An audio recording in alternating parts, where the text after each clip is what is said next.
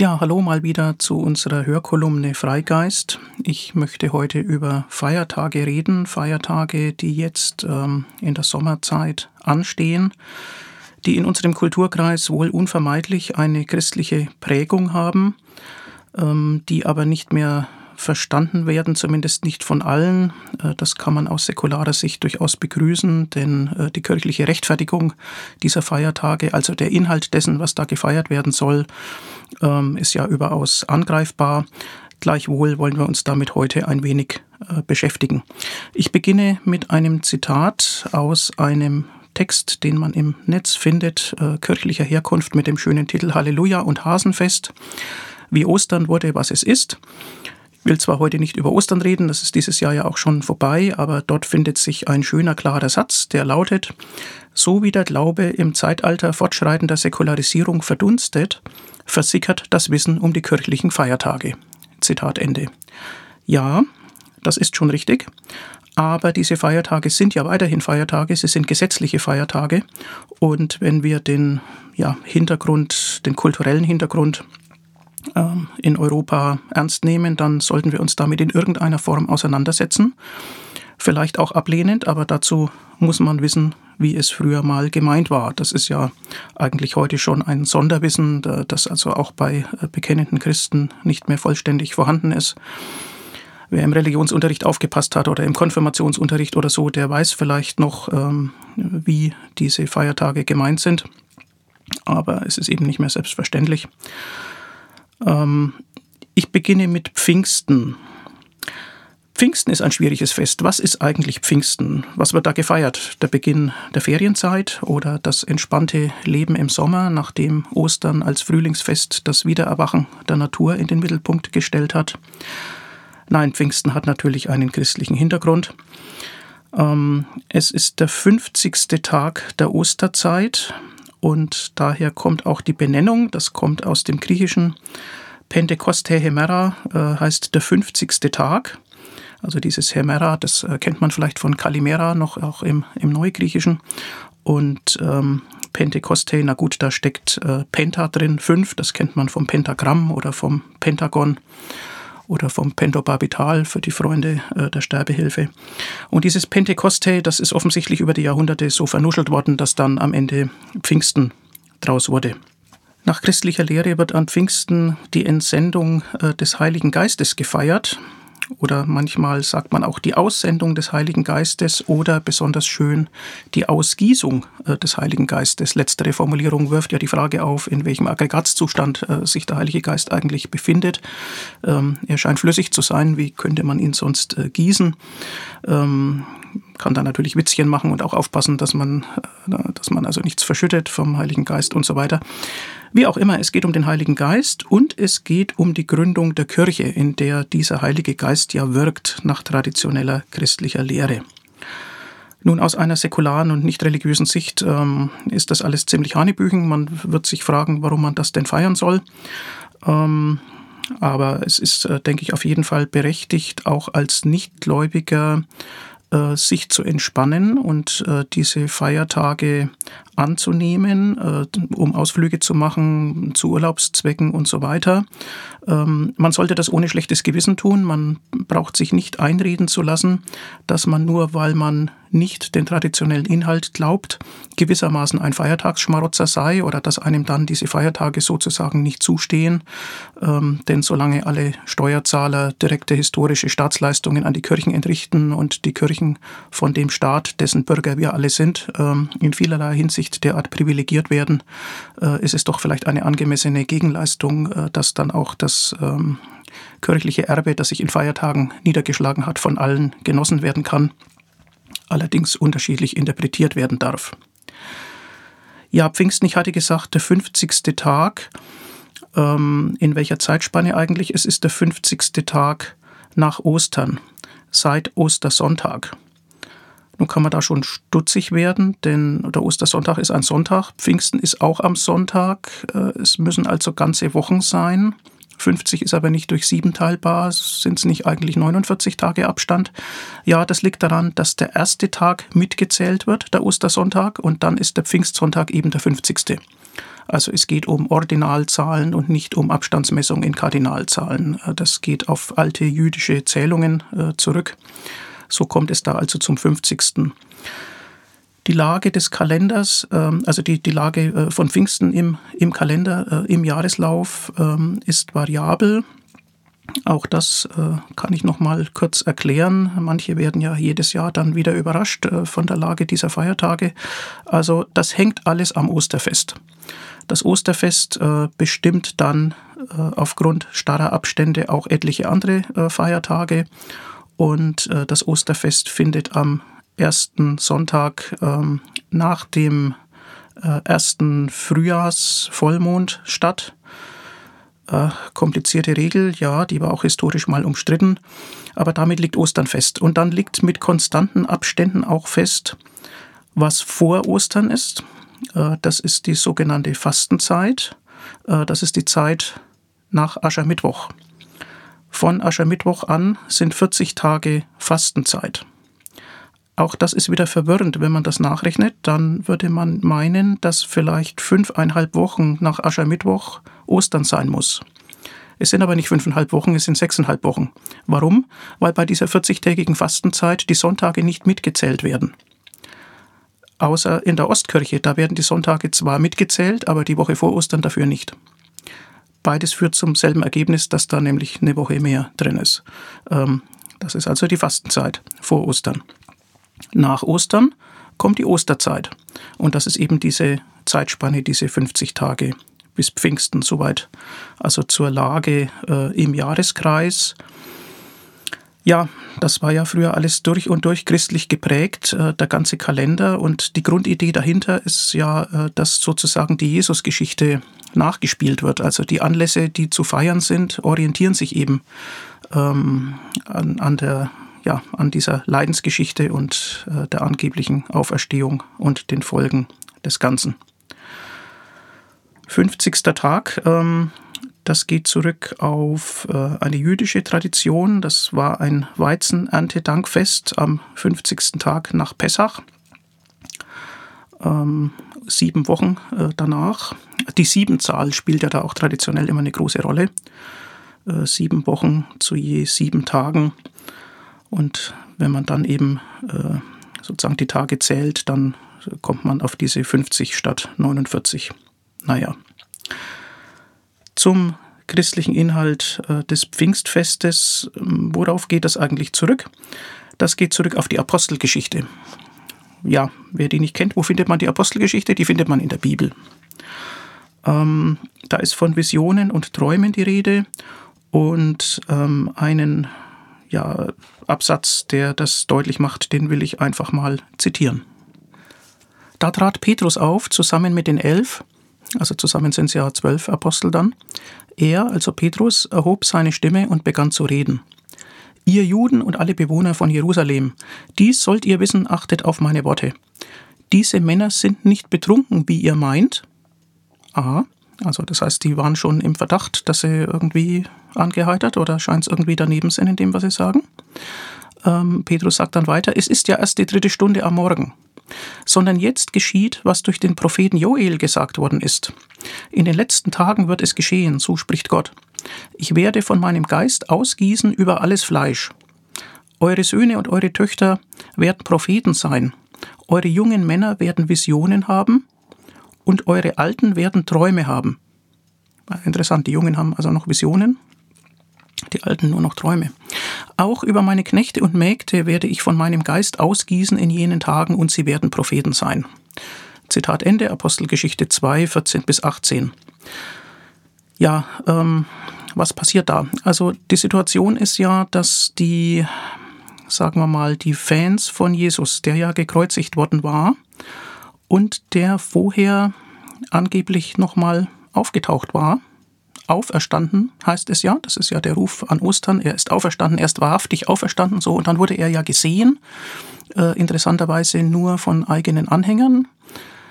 Ja, das riecht nach Binnenkonsens, äh, wie oft bei kleinen religiösen Gemeinschaften. Äh, da ist also nicht von, äh, ja, von rationaler Prüfung die Rede oder so oder von intersubjektiv zugänglichen Dokumenten, sondern die, die glauben wollten, die haben ihn dann halt gesehen. Okay. Und ähm, dann musste man ja irgendwie damit umgehen, äh, dass diese Endzeitverkündigung, ja, dass das alles ja irgendwie, äh, irgendwie gescheitert erschien. Und äh, an Pfingsten ereignet sich dann also sozusagen der Ruck, der durch die eigene Anhängerschaft äh, geht. Äh, man gewinnt Selbstbewusstsein und äh, man beginnt die christliche Lehre offensiv äh, zu vertreten.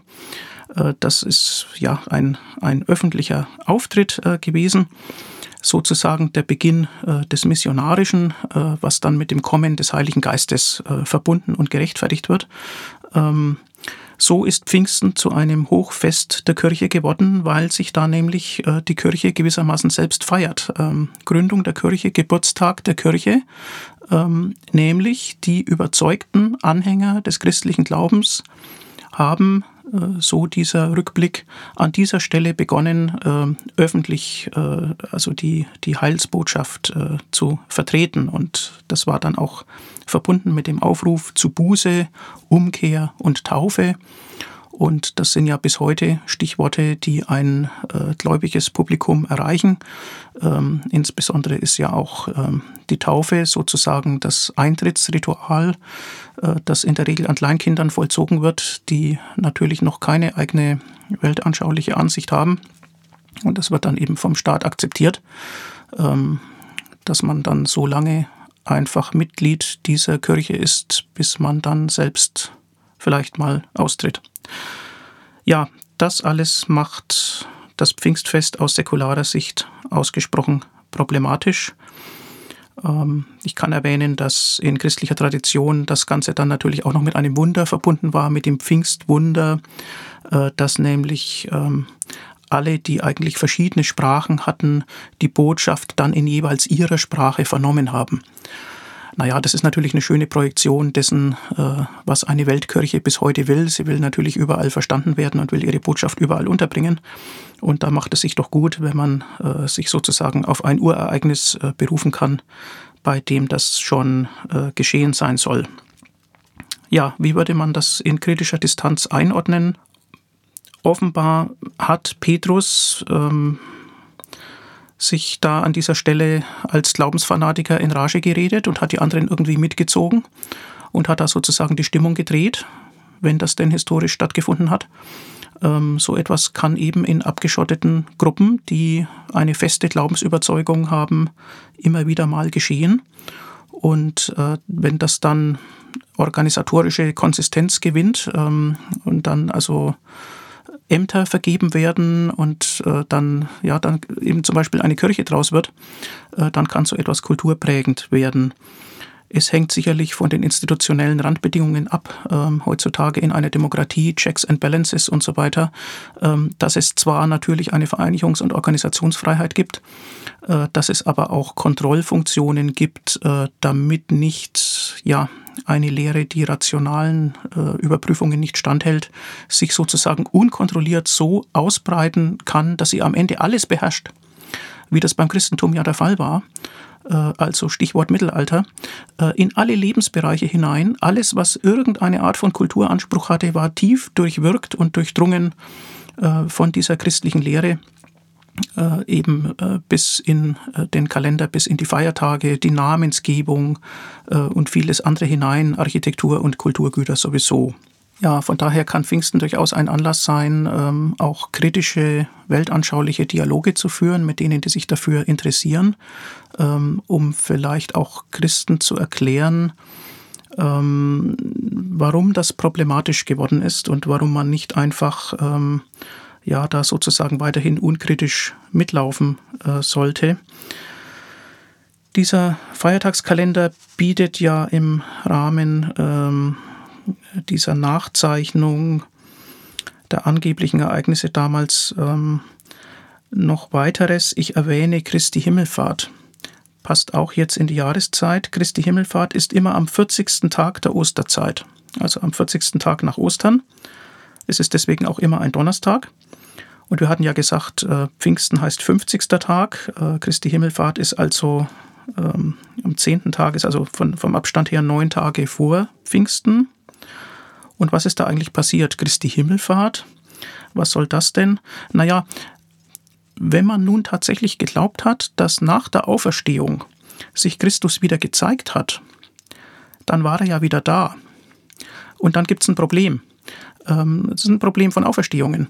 Ähm, lebt derjenige dann ewig? Ist er heute noch unter uns? Nein. Na, wenn nicht, dann muss er auf irgendeine Weise wieder verschwunden sein. Soll er jetzt ein zweites Mal sterben? Ähm, da ist es doch eine elegante Lösung, sozusagen einfach in den Himmel aufzufahren. Dann bleibt auch kein Leichnam zurück. Es ist ja auch keiner entdeckt worden. Ähm, er ist also aufgefahren und sitzt, so heißt es in christlicher Tradition, zur Rechten Gottes. Was übrigens ein Problem für moderne theologische Deutungen äh, bietet. Das kann man dann eben nur noch bildlich verstehen, weil es ja oft heißt, ähm, äh, Gott ist nicht in Raum und Zeit. Aber wenn er nicht in Raum und Zeit ist, dann machen die Begriffe rechts und links auch keinen Sinn. Äh, was heißt dann zur Rechten Gottes zu sitzen? Naja, dieses Problem können wir den Theologen überlassen.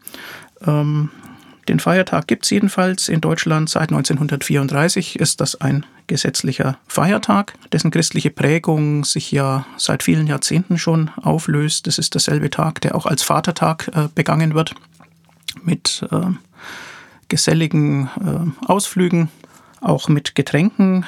Ähm, ja, das kann man tun.